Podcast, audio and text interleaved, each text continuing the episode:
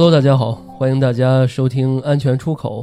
这期我们是一个特别的节目啊，呃，为迎合我们这个平台年底的一个呃活动啊，我们参加了这个比赛，要跟我们的安全出口的粉丝进行一次这种互动。共创的一期节目啊，然后这次我邀请了一个我们这个说来很那什么啊，因为我们现在确实是一个小的电台啊，粉丝不多，但是呢，非常感谢，就是我们的一些粉丝还是依然在听我们的节目。今天，呃，很荣幸啊，请到了我们的一个粉丝。大家好，我是长腿贝姐，哎，大家可以叫我贝姐。这个这个标签啊，标签很那个什么了啊，长腿。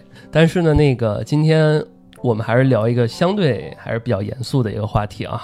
那其实呢，我们其实我们电台经常有一些各种各样的一些节目嘛。然后大家刚开始进来的时候也没听到我们把这个内容放在哪个栏目的归口。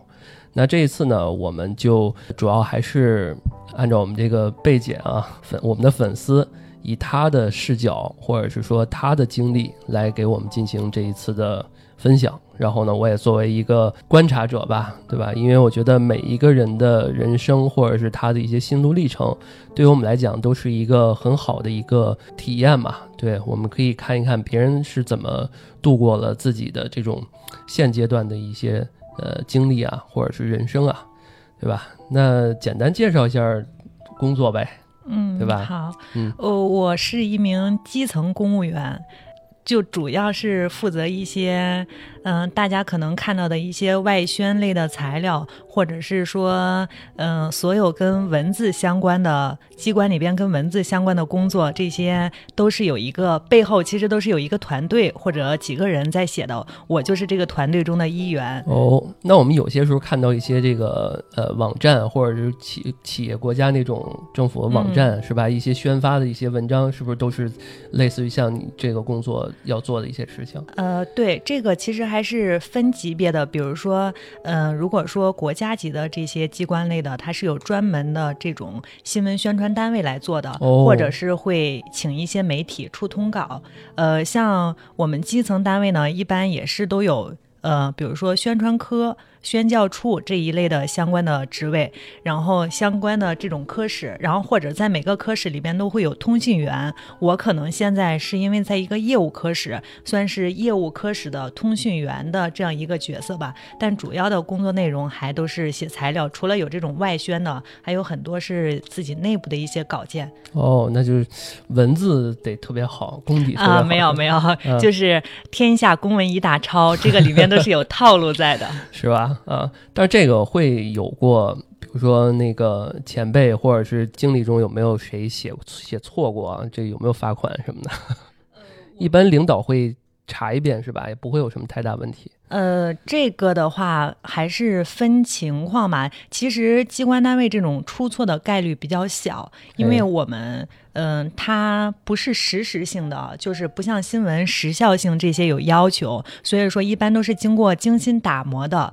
呃，这种然后数字类的啊，这些也都是一遍一遍过审的这种，所以说。这种错误是比较小的，然后当然也会有审，比如说我的稿子写完之后，会有一个呃相对来说负责的同志来进行审核，然后如果向向社会发布的话，还会有那个宣传科的同事来校对，这经过几个环节，应该出错的概率会比较小。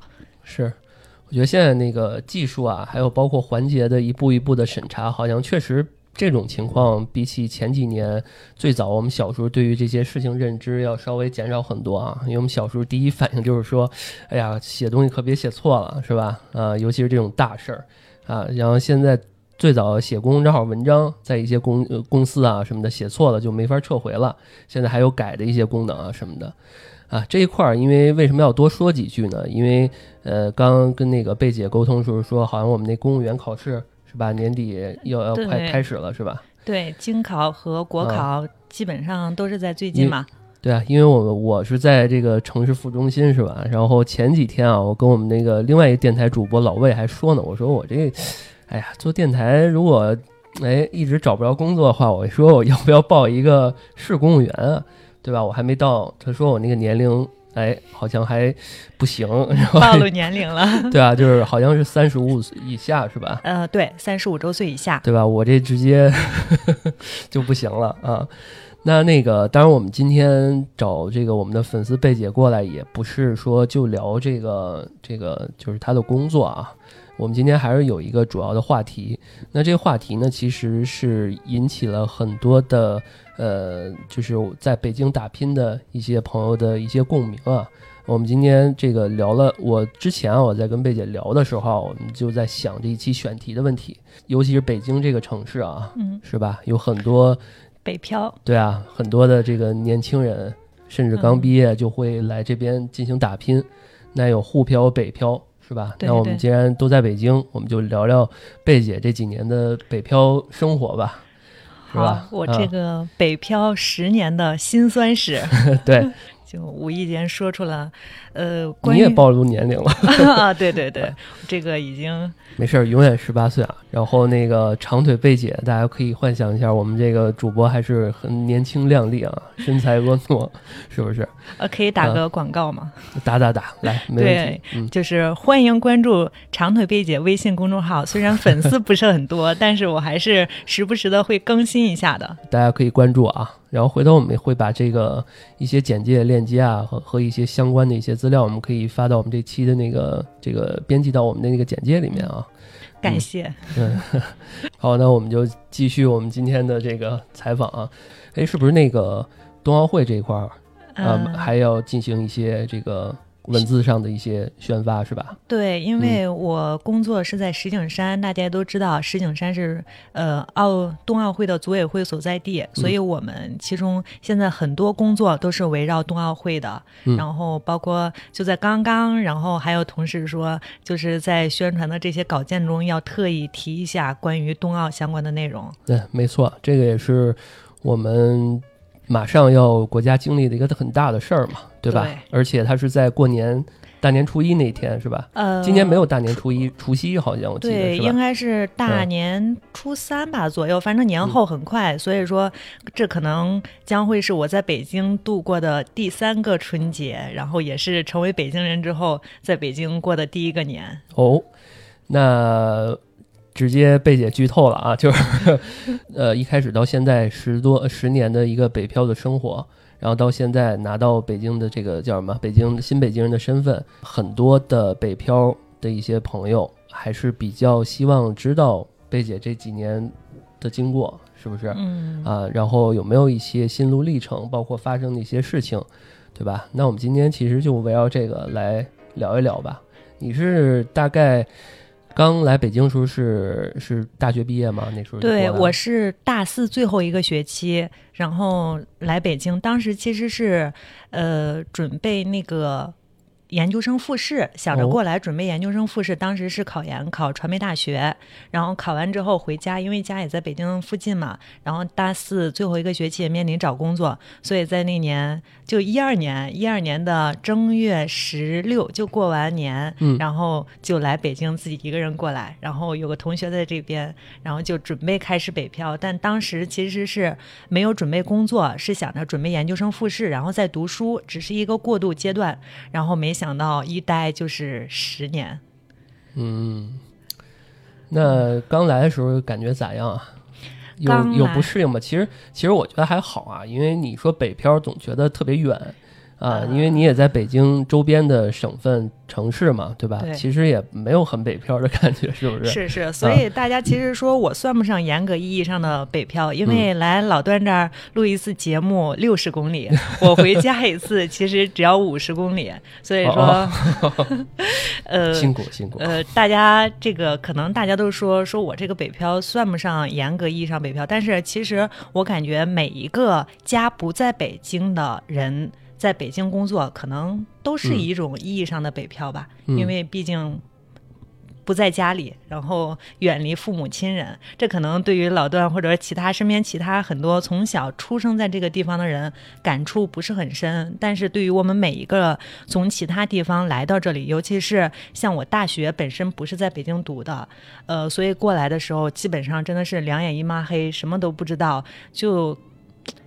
可能不只是人际关系上，或者说没有朋友在，还有就是对于这个城市的陌生感也是很大的一点。举个例子吧，就比如说我当时刚来的时候，朋友是帮忙办了一张公交卡，但其实大家都知道，北京的公交卡是可以继承那个公交又可以坐地铁的，但是我当时不知道。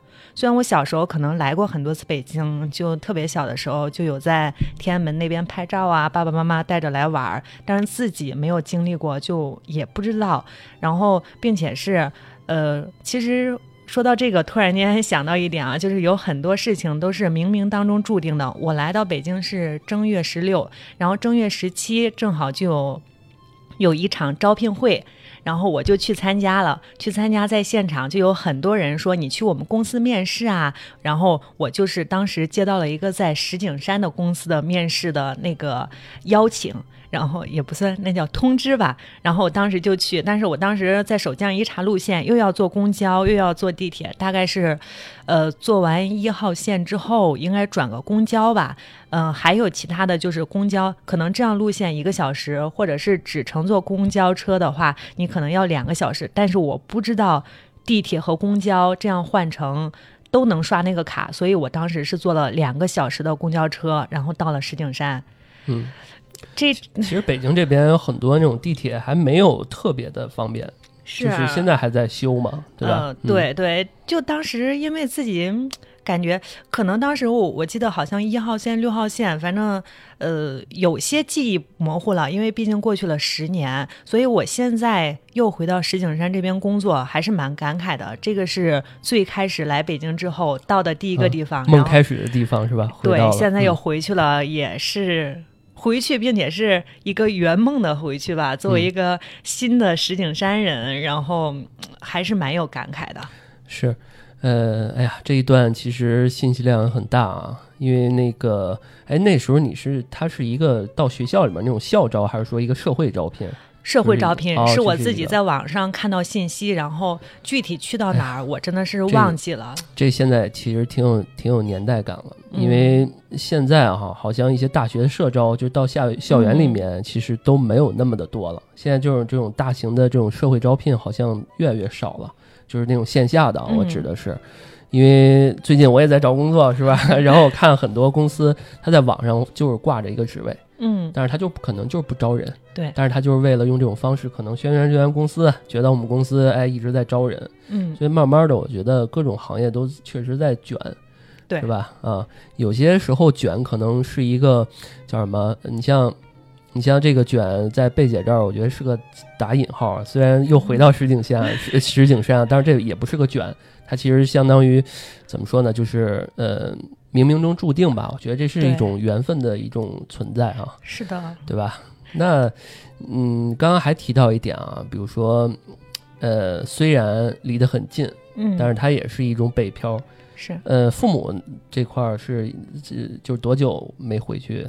多久回去一次吧？我我家其实离得很近，就是有公交车能够直接到家，但我回家的频率不是特别高。当然各方面原因，然后现现在的原因是因为疫情，大家都知道出入境管控的比较严。嗯嗯，比如说我去年春节期间就响应这个在京过年的这个号召，是没有回京回家的。然后最近对你职业的影响，对职业原因，然后呃，今年是十，最近一次回家是十一。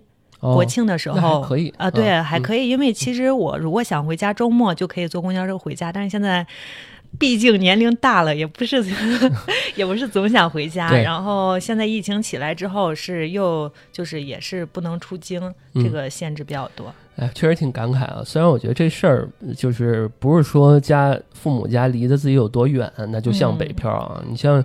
刚刚贝姐 说她来我这儿六十多公里，其实我去我父母那儿也二十多公里。但是如果你长时间不回去，是吧？其实你跟北漂就就我这应该算是东漂，你知道吗？就是因为我父母住的是我的西边嘛，好像是谁都应该是住在我的西边，因为我住的已经北京很东边的地方了嘛。对吧？所以其实这个在于说，你有你离自己的家真的是有多久没回去啊什么的，对对吧？所以这块儿还是得多跟父母回去多见见吧。我觉得这个是肯定是。那之后呢？之后你去到在又呃之后的工作，嗯，之后是就是两三，就是你去完那个招聘会是吗？对啊，啊，那个刚刚是故事的开始，下面才就是我的这个。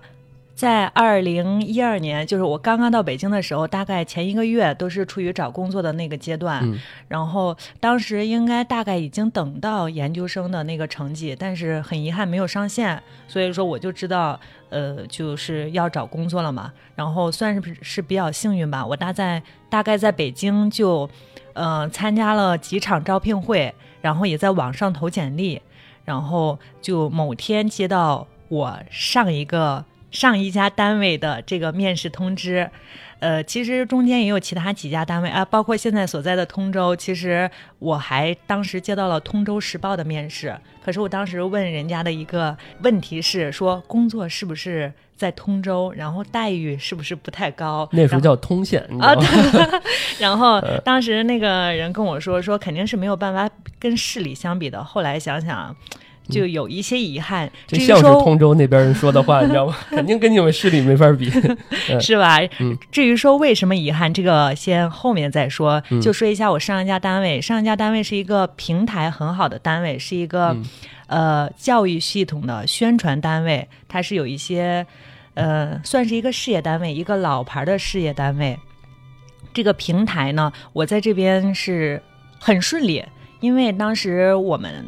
单位是呃面试很激烈，就是呃有一轮的之前的简历面试。然后还会给你出题，然后让你回去做卷子。然后如果说打分通过的话，还会有一个集体的类似于小组面。我印象特别深刻，当时我一个人进去，然后那个会议桌旁边坐了一排的老师领导。后来才能回想起来，都是后面一起工作的一些同事。因为那个我们这个事业单位呢，在之前已经很多年没有招过人了。这一次呢，是因为新领导、新气象，所以说有了一些机。会，然后大家因为看到这个单位，我们同场竞争的有很多是清华北大的硕士，这可能现在来看看无所谓，但当时对于一二年从一个外地的二本学校来京的呃我来说，这其实是感觉哦，都是自己遥不可及的一些一些学校一些人，但是因为当时是不能解决户口。所以说呢，很多人就放弃了，最终我才有机会，然后进入到这个单位工作。然后我们当时是招了四个人，我是其中学历最差的，嗯。二本已经学历最差啊，对。然后因为四个人有一个是二外的双双学士，虽然也是本科，嗯嗯，然后还有一个是中国传媒大学的，然后一个本科生，然后还有一个首师大的。首师大其实在教育系统的认可度还是很高的。像我这样一个二本的双非的外地的，嗯，就是这样这样一个学生能够招进来，我们领导其实说过很多次说。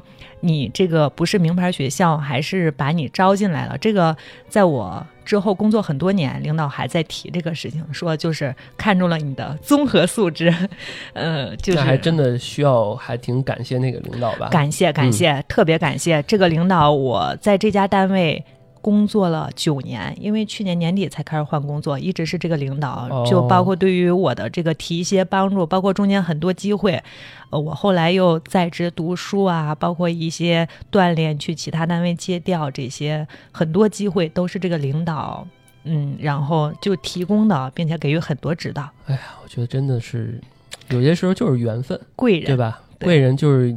我觉得怎么说呢，就是你也对得起这个领导吧，因为就互相都是我的八九年的青春呢。啊，对啊，因为这个忠诚度真的是，因为上只要牵扯到上下属的关系，嗯，就牵扯到一些是不是信任啊、忠诚、啊、忠诚啊这些。其实虽然是嗯，这个工作只是生活的一部分嘛，但我觉得这事儿还真是挺可贵的。嗯。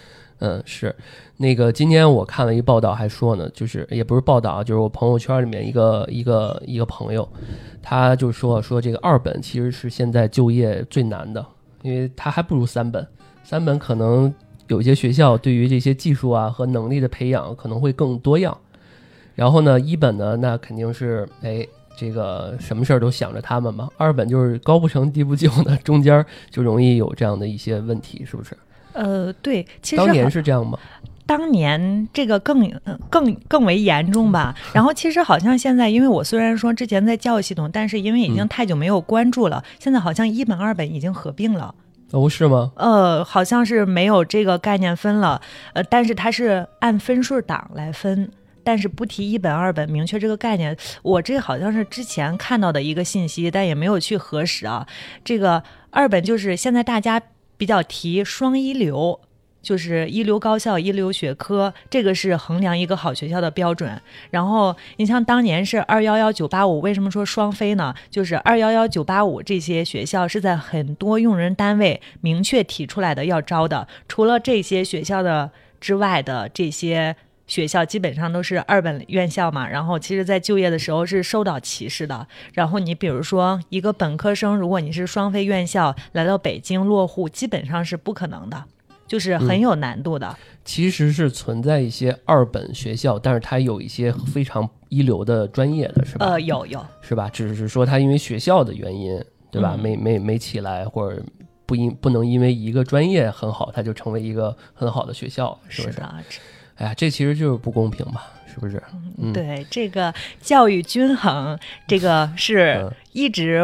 在致力于做的这样一个事情，但是太难了。这个你无论说是这种高校之间差距，包括义务教育阶段，这个也是有很多问题在的。东西部这些，嗯，哎，那我具体采访一下啊，你这九年刚刚提到了，就是说有很多还不错的一些机会，嗯，或者是说，呃，这么问吧，你这九年有没有什么特别记忆深刻的一些事情啊，或者是说解一些难题？嗯，就是比如说瓶颈嘛，因为你看我做设计时候也有啊，这个。其实我的工作怎么说呢，还是一直职场经历是比较顺利的，就一直没有经历过太多的坎坷。你像我，像年轻人来说，九年不换工作单位，这其实是相对来说还比较少的。但是呢。呃，最大的说到印象深刻的两个事情，一个事情就是考研，然后另外一个事情就是落户，这是两个也相辅相成的两个事情嘛。因为我可能本科学校不太好，就第一学历不太好，所以其实一直有个名校情节在的，所以我考考研考了六年，六年就是边读边工作边考研。哇塞！厉害厉害，这个是真的是辛酸史。其实第一年 考研的话是，我放弃了，我放弃了。嗯，呃我年龄够，我也我也不考了。呃，太难了。这个因为就可能自己从小就是没有，呃，尤其是我在。来北京之后，这个工作是在教育系统，其实有很多机会进入到北京所在的学校。我不知道老段是中小学是上的哪个学校，就是我我随便进到一所学校，就发现无论说硬件、软件，包括自己身边接触的一些老师，真的是太好了，太优秀了，自己太希望在这样的环境当中接受熏陶和学习了。哎，我就不行，我遇到了很多让我特恶心的一些。同学也好，老师也好，嗯啊，我觉得我是这样，我上一个重点小学，嗯，上了一个特次的初中，然后我又上了一个重点高中，我又上了一个特次的大学，我就是人生就是一个折线，起伏，起起伏伏，起起伏伏。每当我特好的时候，总有一个事情把我给跌到谷底。哎，说到这个，我突然间想穿插一句啊，昨天晚上看了一部电影，嗯，叫《街头日记》。哦，嗯，就是讲了一个美国的呃女教师，然后在那种黑人和白人融合的班级，可能有一些历史背景，然后如何拯救一个班的学生的这样一个故事，推荐给你。哦，就就叫什么？我们也推荐给我们的听众们吧。街头日记，街头日记哦，对，评分我看九点零，这相当高的一个评分了。哎，然后就说到教育，我总是有很多情怀在的，包括虽然我现在离开了这个教育系统。然后我还是很也会关注一些相关信息，每次看到这些信息还是有很多共鸣点在的。我真的感觉教育，虽然说你可能因为遇到过一些不太好的事情，让自己对于学校的这个或者说一些感觉不是太好，但是还是有很多人在为这个事情做出不懈的努力。我就是其中的一员，曾经其中的一个。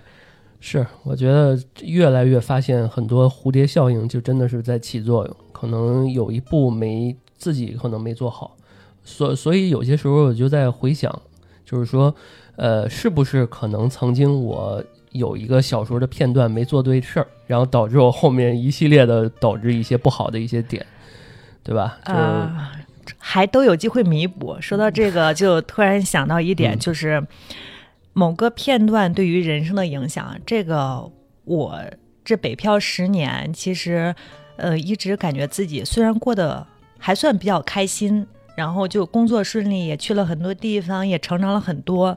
但是就是因为曾经的几个点，导致了后面就是很辛苦。就比如说刚刚工作的时候，你可能如果说第一份工作你的应届生身份，然后用好了，你可能就能顺利的达到宇宙的尽头，就是编制，可能后面就不用这样辛苦。然后包括在后来考研的过程当中，因为有名气名校情节在，所以我考传媒大学，然后后面一直考北大。然后这我打断一下啊，你你刚刚我不是我拉回来啊，就刚刚你说的那个，我不刚刚问说这个呃遇到什么样的问题嘛，挫折啊什么的，你说考的时间比较久嘛，嗯，对吧？那你是怎么每一次，比如说，那既然考那么多年，肯定有那么多次。对的失败是不是？是是是。那你是怎么度过那个失败的那种体验的？你是很就是哎很享受这个过程，然后我一定要很乐观的这样去弄，还是说有过想过放弃啊什么的？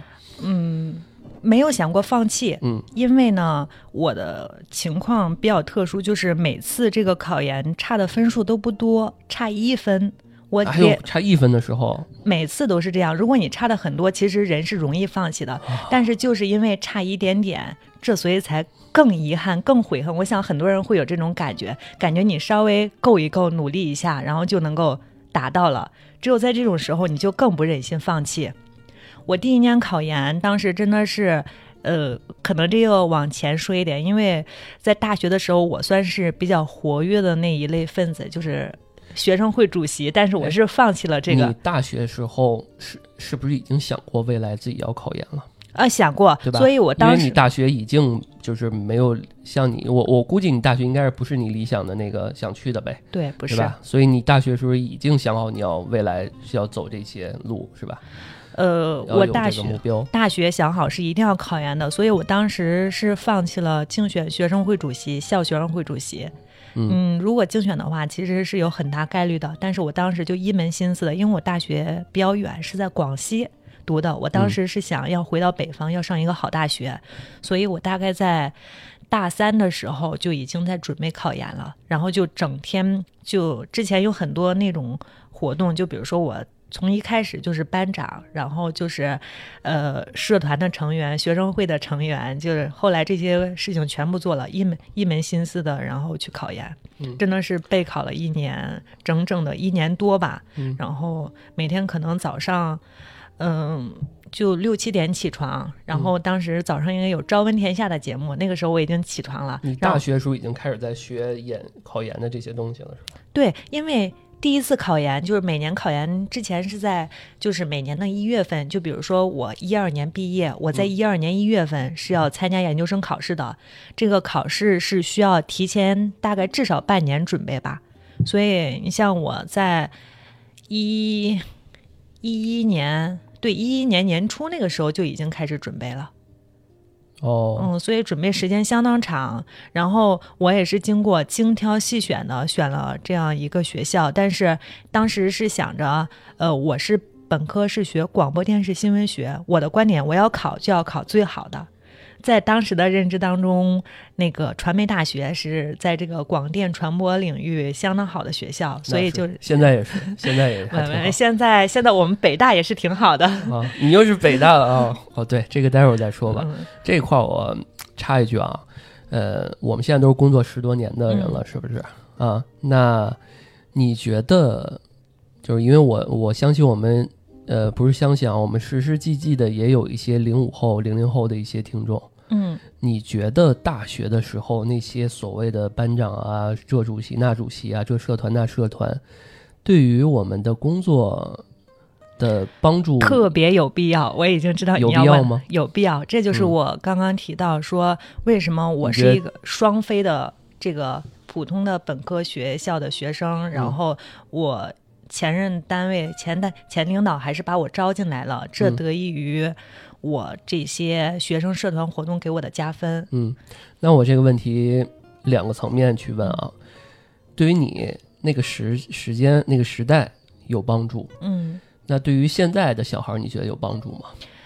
对于他们的找工作，比如啊，我举个例子，嗯，就我这几年之前做设计 leader 的时候啊，然后包括一些同事啊，比如说之前那个我们我台的宇哥，他做运营，他也面试过一些别人啊什么的。嗯我们是不太 care 他是这个他要写的天花乱坠，说我当过班长，当过这个。其实我们还是重点看他的技能能力。然后呢，甚至如果我们觉得这人他的这个就是所谓的成绩比较好，我们呃应届生啊，我们可能比较看。其余的这些，我们感觉好像人人都是班长，就是他们写的时候，可能是不是这事儿就变成一种套路性的模写法？对吧？你怎么看待现在很多就是，比如说你要招人，你作为领导，对吧？你要招一个小助理，对吧？你还是更愿意去看这些吗？呃，这个嗯我我感觉是分行业。就比如说你嗯专业性很强的一行业，比如说设计类的，你可能更看重他的这个专业能力，作业做的是否好，分儿特别高。因为你要，毕竟你要做一个东西是需要看他的水平的。但是还有一类是综合协调类的这些工作，比如说我一直从事的这个工作，嗯就是综合协调类。你比如说我办一个展，我或者说就是开一次会，这其中有很多上传下达需要沟通的能力。你如果之前不一定说你一定当过班长，你可能这种能力就好，但是这是从一个学生概率的角度来看，对可能会更更好一点啊。他是需要锻炼的，就是你碰过很多钉子之后，你会总结经验。这些经验总结出来都是一笔宝贵的财富啊！在工作当中，你可能之前，呃，就就有过这个坑，以后就知道避开。呃，然后还有就是说，人人都是班长这个事情，确实，你比如说大学四年就四个班长，但是你除了班长之外，其实还可以看一些有含金量的，比如说校学生会当中，它其实有分分很多个部门，各个部门的人可能，比如说有一些不同的特点，嗯、比如说我一直在的外联部，可能这当时能进这个部门，因为我就听说这个部门很火，所以我就要去挑战。然后其实它又涉及到很多跟校外的这这些，外联、文艺，这都是特别火的。对对对，这个所以说。我应该还是会看的，因为我嗯毕竟是走这条路走上来的。因为我在我们北京最著名的北四环那边儿学院路附近啊，那边有科大，有各种各样的学校，北航。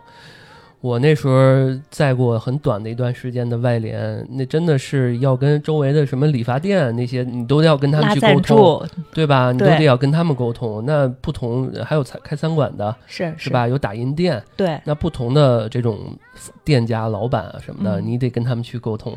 是是吧？所以我发现我不适合，我就去了文艺部，拿把吉他我就就就就好了，对吧？我当时还是蛮羡慕文艺部同事。其实我当时是外联部的部长，就是一个女生去当外联部的部长，其实对于我来说还是很有挑战的。是，我觉得这个真的是这样，就是我们当年我们的那个呃是学生会什么一个干部啊，嗯我就明显觉得他在学生会没学到什么东西，嗯因为他在我们班里面担任一个干部嘛。嗯他跟大家说一些通知的时候，他怎么说？他说：“你们、你们、你们怎么着？你们怎么着？”就有一种就跟命令啊。嗯，但是有些人就会说我们，对对吧？这个其实是让，就是其实是一个字儿，就让底下听的人完全就感觉不一样，这就是沟通技巧吧。对吧？就是对，就你看，这就是学来的，他就嗯没有碰到这样的钉子，对吧？有个，假如说有个老师跟他说你这样说不合理，他可能真的就是挺一辈子就能受用了。是的，哎呀，那说到这儿，那个我们又再再拉回来啊，那个那这最后拿到那个成绩之后过了，嗯然后感觉怎么样？呃，因为这个吧，其实说到早该来了是吧？这感觉，呃，嗯也并没有，因为我这个其实现在看啊，这个时间，呃，其实光考研我感觉都可以说很多很多，因为我最开始考传媒大学差一分之后想着调剂，嗯但是调剂呢，当时我名次其实可以，就是你哦能看到、调剂指的是说可以调到其他学校，专业是吧？不要这个专业啊或者调到其他学校。哦，是可以那个分数不够，只是说那个学校的分数不够是吧？对但其实你早就过了。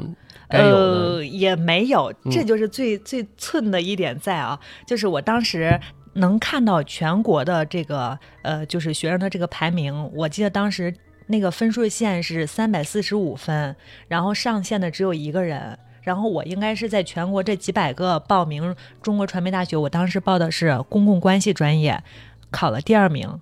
他是要招七个人，但是他的分数线是就是三百四十五分，我是考了三百四十四，所以他只招到一个人。我当时尝试各种办法联系老师，然后说能否调剂进去，因为他们没有招够，但是老师说不上线没有办法。当时呢，还有就就是哎呀，这真的太难受了，太难受了，嗯就是哎呀，每次说到这个的时候，真的是很感慨。然后，嗯、但当时还有一个特别。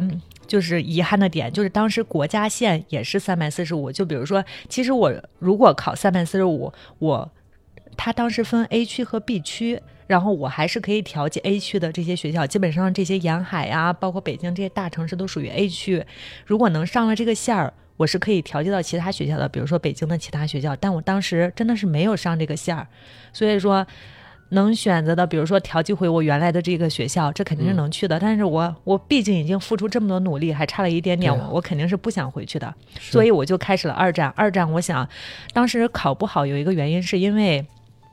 传媒大学需要考一本志记性的，大概这么厚的一本书，就像，呃，牛津字典那么厚的一本书，然后是全是需要背诵的，叫文史要览。这可能如果有一些跟我年龄差不多的人有统考过这个学校的，应该会大家都有记忆。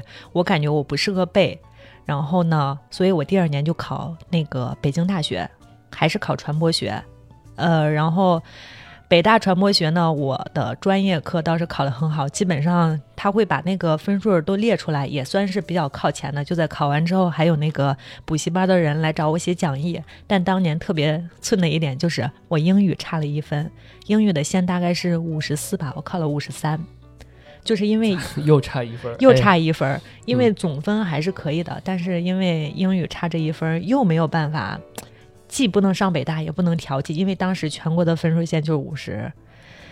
啊，就是五十四分，嗯 就是，所以我第三年我就又继续考北大，然后第三年嗯又是很多因素在，当时北大学院它的变动，出题风格变了，因为考研的话是，呃，就是学校命题的嘛，它大概总共考四门，有政治，然后英语，还有两门专业课都是学校命题的，嗯所以说又没有考上，当年真的是就就太哎遗憾了你，当时所在就是待了九年，这个公司对于你考研这件事情很支持怎么看？很很支持。持是吧？领导们包括都帮忙，因为那时候的工作时间、通勤时间是大概是通勤时间，我当时住在人民大学，我单位在广安门牛街那边，坐四号线也还好，也不近，其实。嗯，但是我们工作，嗯，相对来说比较轻松吧，并且有寒暑假，哦，是，哎呀，这个太爽了。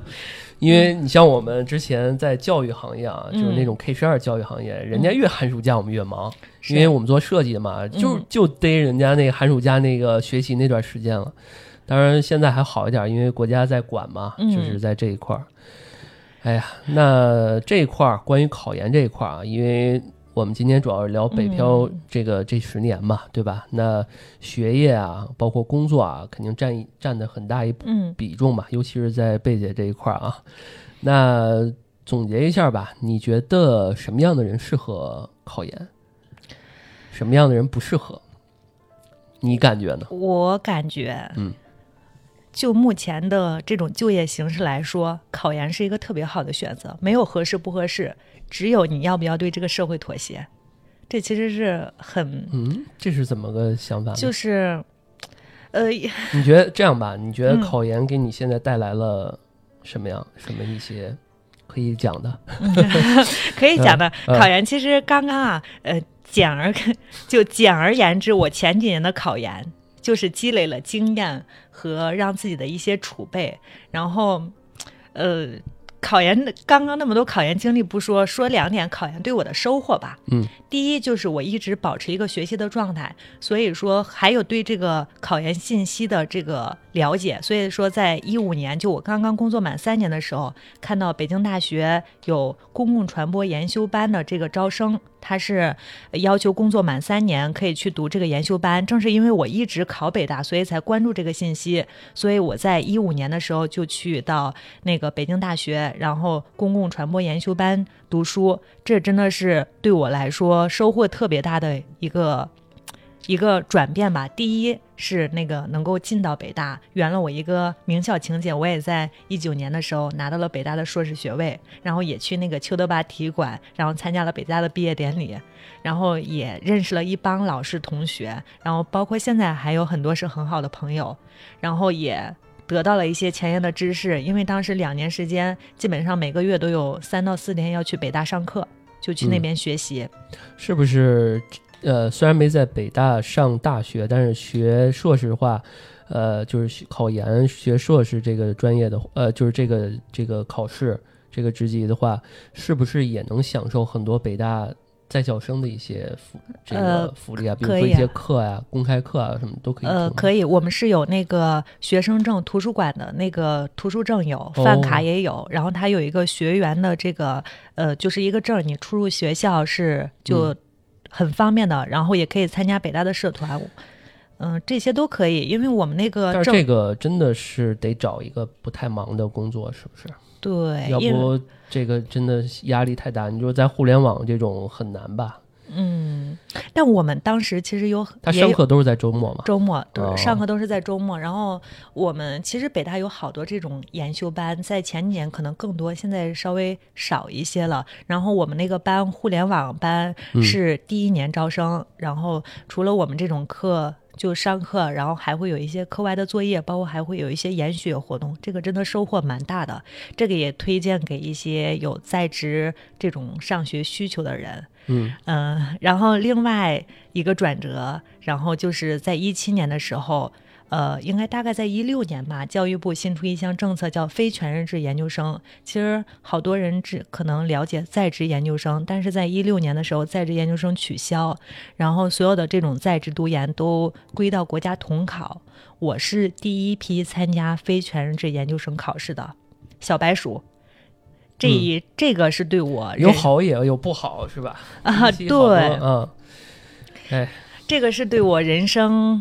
人生生活轨迹影响特别大的，因为当时，呃，已经考了，从一二年到一六年，几年五年吧，考了五年。我当时其实已经放弃了，感觉年龄也大了，然后也没有开始那个学习的心气儿了。然后恰好出了这个政策，当时说的是跟全日制的同等待遇，所以我想那我就试一试，然后就报名了。并且是我放弃了，我想了，就是学习了五年的传播学专业，然后报了教育管理，因为传播学当时是没有那个呃非全的这个招生的，嗯，没有想到竟然一举考上了，这是一个很。就很意外的事情，呃，当然，他因为考试科目有政治英语，这个是我前几年打下的底子，肯定是也是有作用的。所以说，基本上没有复习，政治英语也考上了。然后还有两门专业课，呃，这个呢就要说，比如说现在很多人身边很多朋友来问我，他们想去考这个非全日制研究生在职读研，到底该怎么选？我就是说，选择比努力更重要。我当时是放弃了北大，就放弃了自己的名校情节，然后选择了我后来就读的学校——中央民族大学。当然，中央民族大学是一个双一流，嗯，九八五高校。然后，但是它的这个考试难度还是要低很多的。然后，嗯，并且是我这些年一直在教育系统，所以有一些。所以这是你的那第二个第二个硕士啊。啊，看看人家都第二个，这个这个这个呢？为什么？但是这个，你当时就是看到这么政策，就是这么一个政策，就觉得哎呀，试试，对吧？嗯，考这个玩儿，怎么说呢？因为你已经有了一个大北大的证了吗？不是，当时我北大的证还没有拿到，就是不是你已经过了吗？嗯，你还没有不知道结果是吧？那时候，这这个说来话长，北大的那个研修班是先入学。然后他是交钱就可以入学，然后你参加国家的考试，写完毕业论文之后才能拿到一个硕士学位。但是我当时为什么还继续读研呢？是因为我想要一个应届生的身份，通过应届生身份来落户。哦，这又到另外一个话题。行，那我们就巧妙进入到下一个话题吧，另一个话题吧。落户这件事情有什么难的吗？你看，这就是一个北，不是这么说不对，这么这么说不合适啊！这我 sorry sorry sorry，就是那个遇到过什么样的一些印象深刻的一些点吗？我错了，我错了，我错了。这个确实挺难的，确实挺就是我今年十月份，十月十号吧，大概，然后终于拿到了一个常驻的北京。北京市的户口页，因为之前我在一七年，呃，一七年为什么我去再说一下为什么那个呃，就是一七年会去读这个非全日制研究生，有几个点。第一，我是在教育系统，我知道这个政策。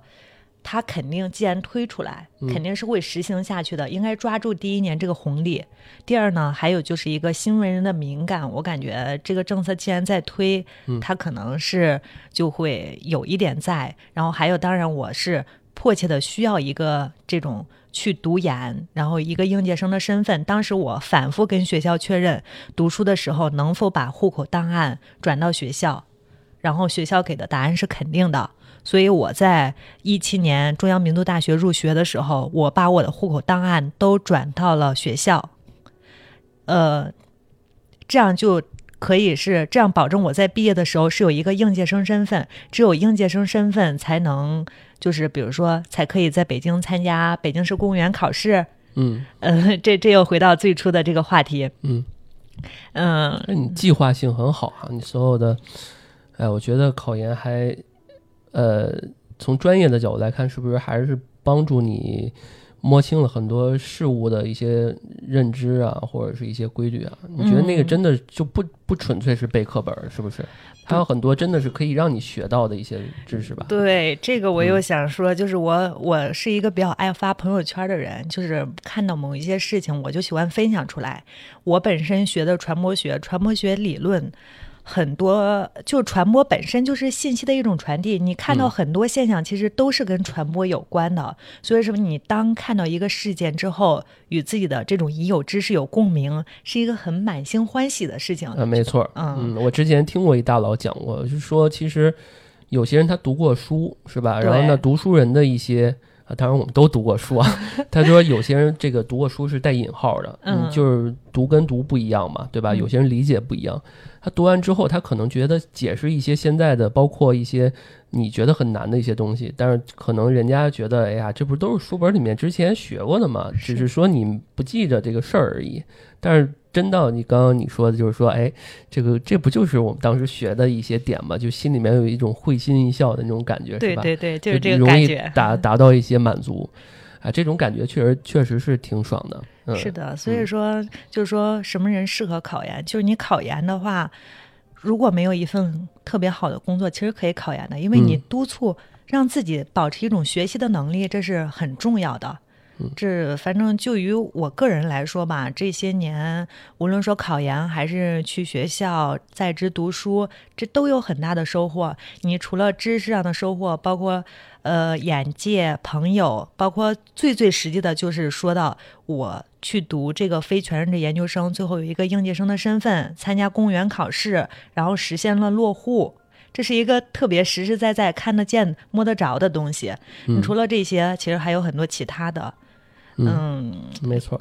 关于这个落户，其实我还是想多说两句的。虽然可能老段来看没有太大的感触，但是我想应该有很多跟我一样有困惑，在北京工作的外地人，大家嗯是想要一种归属感。你比如说在体制内的工作，为什么我以前工作很好，我会放弃它？因为你如果没有户口，你是没有编制，是不能参加职位晋升的。哦，对，这个我知道，因为我我是学经济的嘛，然后他会有一些初级经济师、高级经济师，他就是你不同的专业，然后呢，你毕业了是一个档，然后呢，你可你在一些不同的机关单位啊，或者是一些工作的一些地方，你可以继续晋升的。然后这样你才能评级，你才能往上走。对，因为还有一些人他在广播电视台工作，他可能呃没有那些基础的一些东西，他可能一辈子到老头儿的，他可能也就是那个编制，他就上不去。是是没有编制，然后就嗯比如说一些福利待遇是都不能享受的，对，这个是，嗯，对于一个年轻人来说，嗯感觉是一个很大的打击。你比如说我在原单位工作很多年，因为他其实也不会辞退我，因为你超过一定年限不会有这种这种担忧，但是你的可能就一下看到之后几十年的生活是这样的，嗯还是有一些落差在。所以说，宇宙的尽头是编制。记得今年有一个 呃，有一个有一个新闻吧，好像是一个基金经理还是什么，最后去嗯考了、考了公务员，还是当时还引起了轰动。哎呀，要是能重来，我要选公务员。嗯，那个我们说这么多关于落户这一块儿啊，但是呢，我们还是想聊点儿更更美美好的啊。嗯那个贝姐落户落户这十年，这这几年啊，我觉得感觉生活上有什么变化没？或者是说生活上有没有什么其他的呃不一样？因为我我给我的感觉啊，就是求学呀、呃，考研啊、落户啊，可能在你的这个那几年的生活中，其实占的比重会比较大。对，可能真的是享受生活呀、去玩啊，都只是说短暂的、阶段性的一些抽空去放松放松哈。但我觉得现在可能心态是不一样的，是，对吧？肯定是不一样。你看你嘴都 都已经止不住的，满满脸笑容是吧？对啊，对啊，我觉得你这是吧？就是确实有些人是体会不到的，对吧？但是有些人可能是正面临着跟你一样的这个阶段嘛。我觉得刚刚贝姐也说这么多，那最近感觉有什么好玩的没？就是心态上有没有什么跟我们聊聊？最后了，这嗯这这其实是一个更加沉重的话题了。嗯就是虽然我这些年一直在学习，然后包括熟悉的朋友也知道我去了很多地方，然后旅行是吧？对，嗯去旅行，然后也一直身边有很多朋友在。但是，当你心中，我可能是一个一一门心思要做一件事情的人，当你心中有一根弦在绷着的时候，你整个人的哦精神状态是紧张的，你就会舍弃一些东西。又有什么新目标？呃又想考第三个研是吗？没有，别！这个已经呃，就包括其实去年有机会读博。啊，然后后来想想还是放弃了，感觉这不是目前目前人生阶段的重要的事情。嗯，这个博士有要求也年龄要求吗？没有吧？没有，但哦，好像没有。嗯我当时其实嗯就已经联系好导师。哎你这么会学，你应该考。你知道我这种学渣，就是我一看书就脑袋疼那种。然后我我是挺爱，我还真的是挺爱看书的那种人，嗯但是我是那种不是爱特爱背的，因为我我问过老魏吧，老魏也是研究生嘛，嗯他他他跟我说好多东西需要背的，是需要背。你感觉我会学吗？我其实你是实挺会学的，呃，但是我觉得你是还是一是确实会学，二是你更多的好像是那个坚持的那个毅力，这个是真的，因为很多人一两次就放弃了，对吧？他可能命中注定是第三次成功，他就在嗯第二次他就放弃了。对对我，因为我相信这个点嘛。嗯，我可能是算是比较懂方法的一个人，嗯就是你学能学好，但是需要去花功夫，但我可能功夫就花的不到。其实我也有考虑过读博，其实如果读博的话，就是另外一条人生之路了。嗯，嗯然后我接下来的工作可能会是自己比较喜欢呢，也比较轻松惬意的。但现在既然有了一个机会，就要紧紧的把它抓住对。那你现现在新的目标是啥？现在可以说嘛，现在新的目标是要结婚。哦，哎呀，那你这还愁什么呀？就现在是吧？北京人是吧？然后呃高学历，然后工作稳定，这还担心什么？你呃一切、做一些一切，不就是让自己变成一个更美好的人吗？作作为作为一个作为一个大龄男士说这种话心虚吗？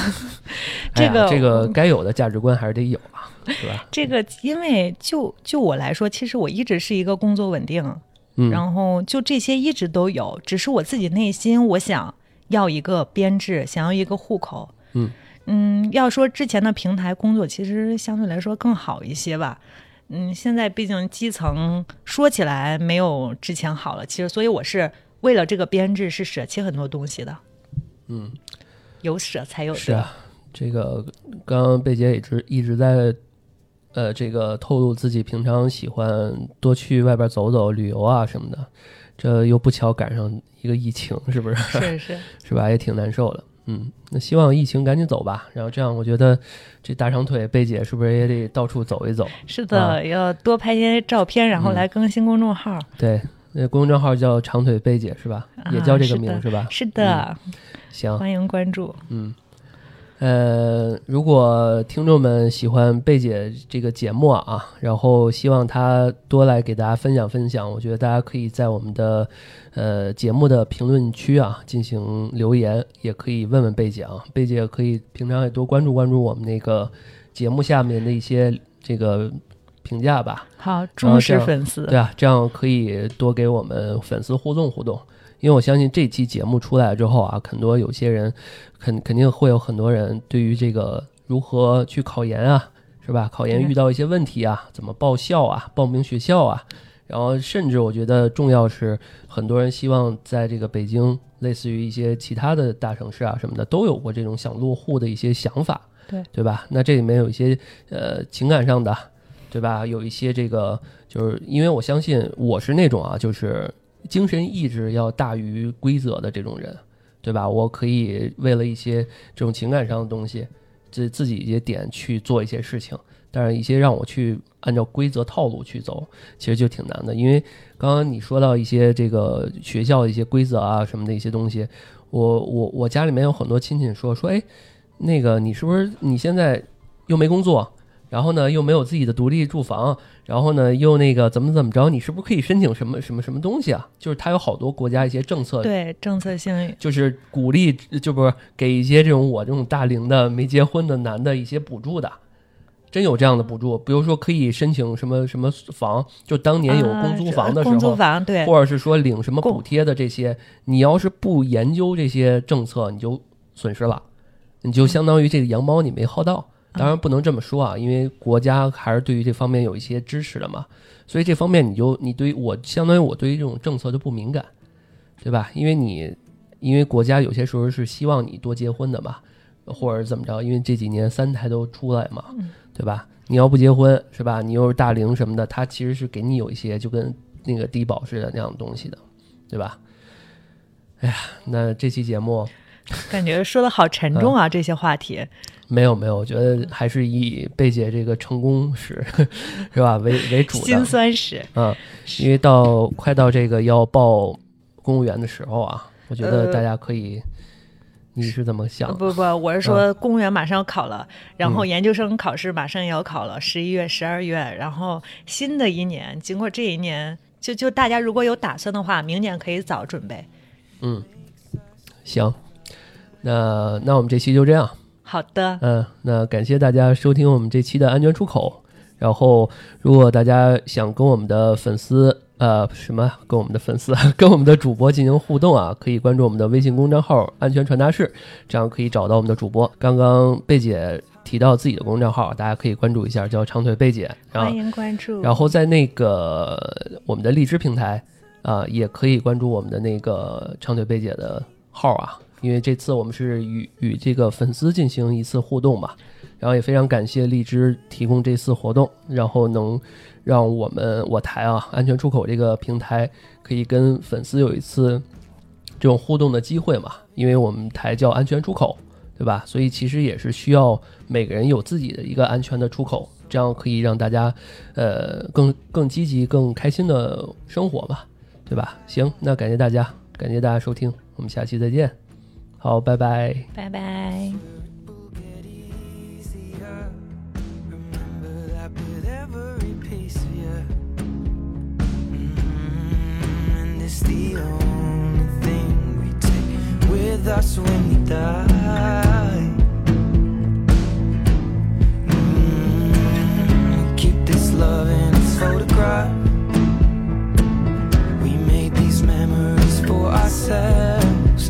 our eyes are never closing, hearts were never broken, time's forever frozen still. So you can keep